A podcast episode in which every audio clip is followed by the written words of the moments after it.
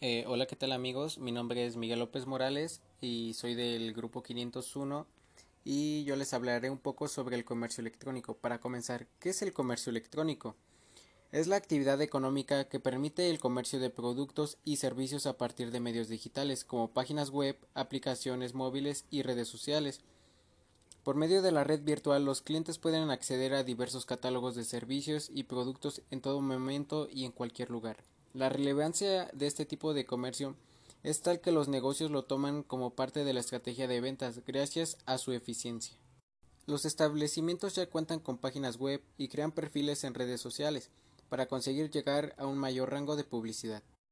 Vender y comprar ya es una tarea sencilla, propiciada, desde luego, por la tecnología, como los dispositivos móviles como acceso a la red. Básicamente, se trata de los procesos de ventas y compras de productos y servicios a través de canales electrónicos, especialmente webs de Internet, aplicaciones y redes sociales.